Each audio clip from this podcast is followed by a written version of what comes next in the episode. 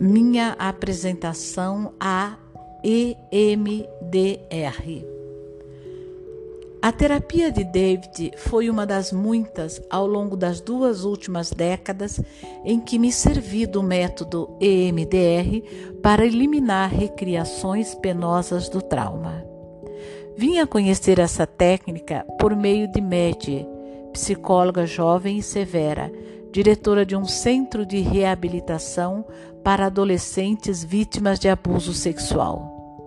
Ela entrava num confronto atrás do outro, discutindo com quase todo mundo, com exceção das jovens de 13 ou 14 anos de quem cuidava. Maggie, ou Magie, escreve M-A-G-G-I-E, usava drogas, tinha namorados perigosos e muitas vezes violentos, batia boca com frequência com os chefes e vivia mudando de casa, pois não tolerava os colegas de apartamento. O desafeto era recíproco. Eu não entendia como ela conseguia, conseguira mobilizar estabilidade e concentração para se doutorar em psicologia numa instituição de renome. Mergie foi encaminhada a um grupo de terapia que eu formara para mulheres com problemas semelhantes. Em sua segunda sessão, ela nos contou que o pai a estuprara duas vezes, aos cinco e aos sete anos. Estava convencida de que a culpa fora dela. Adorava o pai, explicou, e devia ter se mostrado tão sedutora que ele não teve como se controlar. Ouvindo-a falar, pensei: ela não consegue culpar o pai mas com certeza está culpando praticamente todo mundo, inclusive seus terapeutas anteriores, por não a ajudarem a melhorar. Como muitos traumatizados, ela contava uma história com palavras e outra com seu corpo, que não parava de reproduzir aspectos de seu trauma. Um dia ela chegou à sessão ansiosa por falar de uma experiência notável que tivera no fim de semana anterior num curso de EMDR para profissionais. Na época, eu só tinha ouvido dizer que a técnica era um novo modismo, em que os terapeutas mexiam os dedos diante dos olhos dos pacientes. Para mim e meus colegas, a tal EMDR parecia apenas mais uma das práticas passageiras que sempre foram a praga da psiquiatria e me convenci de que aquilo seria outra aventura mal sucedida de Meg. Ela nos disse que, durante sua sessão de EMDR, recordara vivamente o segundo estupro que sofrera. Lembrou do pai dentro de seu quarto infantil, de como tinha sentido fisicamente o quanto era pequena, o corpo imenso do pai e o cheiro de álcool. No entanto, contou, mesmo enquanto revivia o incidente, foi capaz de observá-lo do ponto de vista do seu self de 29 anos. Rompeu em lágrimas. Eu era uma menininha. Como um homem zarrão daquele pôde fazer aquilo com uma criança? Maggie chorou durante algum tempo e depois disse: Agora acabou. Sei o que aconteceu. Não foi culpa minha. Eu era pequena e não havia nada que eu pudesse fazer para evitar que ele me molestasse. Fiquei estupefato. Fazia muito tempo que eu vinha procurando uma maneira de ajudar as pessoas a revisitar seu passado traumático, sem que se traumatizassem de novo. Ao que tudo indicava, Meg vivera uma experiência muito realista como um flashback, um flashback, mas não fora sequestrada por ela. Por acaso a EMDR permitiria que as pessoas tivessem acesso com segurança às marcas do trauma? Poderia a EMDR converter essas impressões em lembranças de fatos ocorridos havia muito tempo?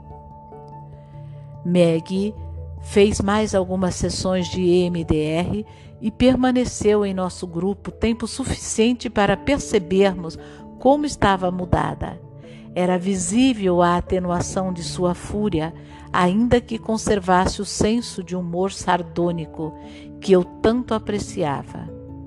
Meses depois, envolveu-se com um homem muito diferente daqueles que até então a atraíam. Deixou o grupo declarando que tinha resolvido seu trauma.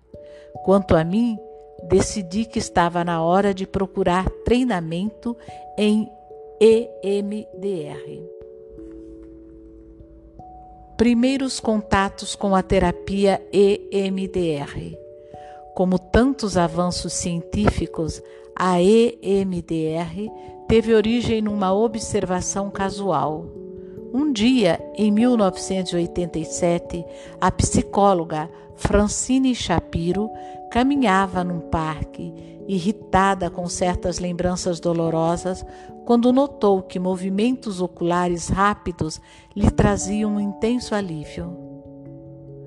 Como pôde um importante método terapêutico surgir de uma observação tão fortuita? Como era possível um processo tão simples não ter sido notado antes? De início cética em relação ao que havia percebido, ela submeteu sua técnica a anos de experimentação e pesquisa, transformando-a aos poucos num procedimento padrão, passível de ser ensinado, bem como testado em estudos controlados. Quando comecei o treinamento, eu estava mesmo precisando processar um trauma. Semanas antes, o padre jesuíta que presidia meu departamento no Hospital Geral de Massachusetts decidira de uma hora para outra fechar a clínica de trauma, obrigando-nos a correr para conseguir novo local e novos recursos com os quais tratar os pacientes, treinar os alunos e levar adiante as pesquisas. Mais ou menos na mesma época, meu amigo Frank Putnam, que estava à frente do estudo a longo prazo que mencionei no capítulo 10 sobre meninas vítimas de abusos sexuais, foi demitido dos Institutos Nacionais de Saúde enquanto Rick Klu, o mais destacado especialista em dissociação nos Estados Unidos, perdia sua unidade no Instituto do Hospital da Pensilvânia, da Pensilvânia. Talvez tudo não passasse de coincidência, mas para mim era como se todo o meu mundo estivesse sob ataque. Minha consternação pela dissolução da clínica de trauma me pareceu um bom teste para me apresentar ao MDR. Enquanto acompanhava com os olhos os dedos de meu parceiro, veio-me à mente uma rápida sucessão de cenas difusas da infância. Animadas conversas à mesa do jantar, brigas com colegas de escola no recreio, eu e meu irmão mais velho atirando pedras contra a janela de um galpão, o tipo de imagens hipnopômpica hipnopômpicas, vividas e fugidias que nos ocorrem no estado de sonolência numa manhã de domingo, quando nos levantamos numa hora mais tarde que de costume e das quais esquecemos assim que acordamos por completo. Passada mais ou menos meia hora, meu companheiro e eu revisitamos a cena em que meu chefe dera a notícia de que estava fechando minha clínica. Agora me senti resignado. Ok, isso aconteceu, é hora de ir em frente. Não olhei mais para trás. Algum tempo depois, a clínica se reconstituiu e tem crescido desde então. Seria a MDR a única razão para eu ter me livrado da raiva e da mágoa? É claro que nunca saberei ao certo, mas minha jornada mental, através de cenas de infância que nada tinham a ver com a clínica, até a, até a pá de cal que deitei sobre o episódio de seu fim, foi diferente de qualquer experiência que eu já tivera na terapia pela palavra. O que aconteceu em seguida, quando chegou minha vez de aplicar a MDR, foi ainda mais misterioso.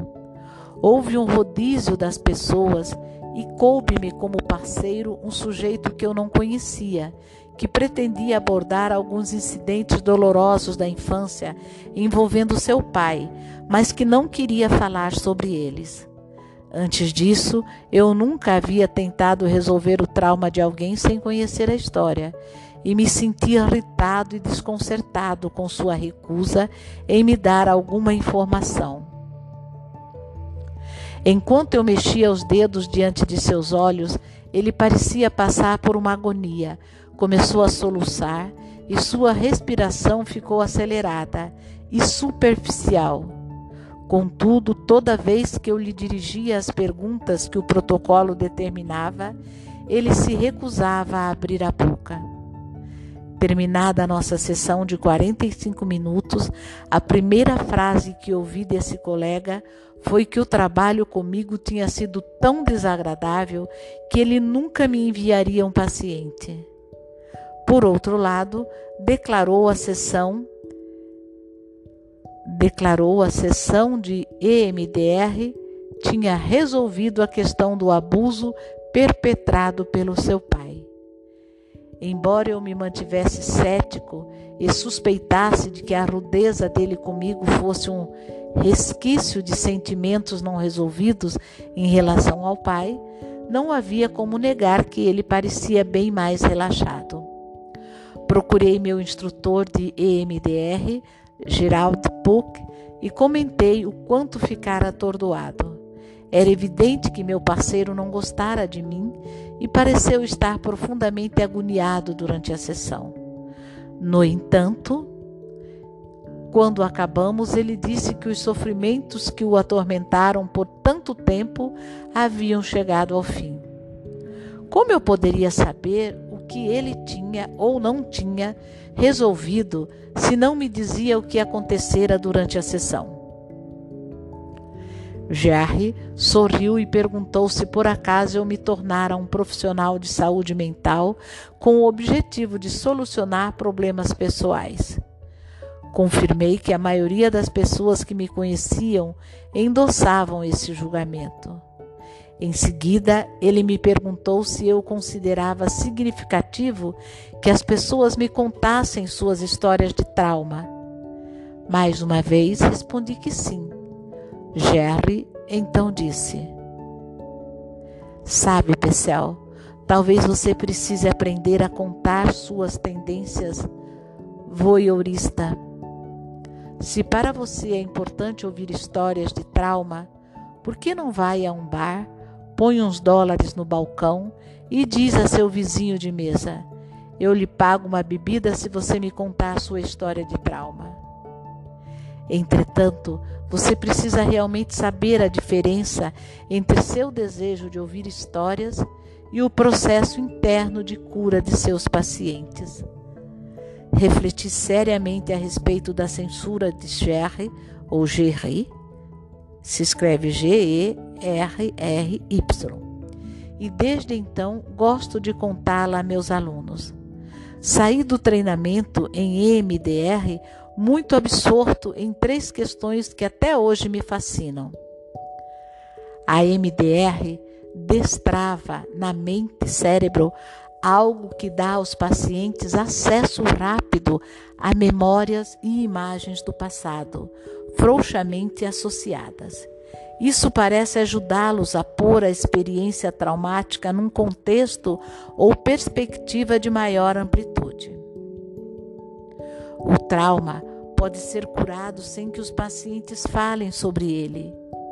A EMDR lhes permite observar suas experiências de uma nova forma, sem relação recíproca verbal com outra pessoa.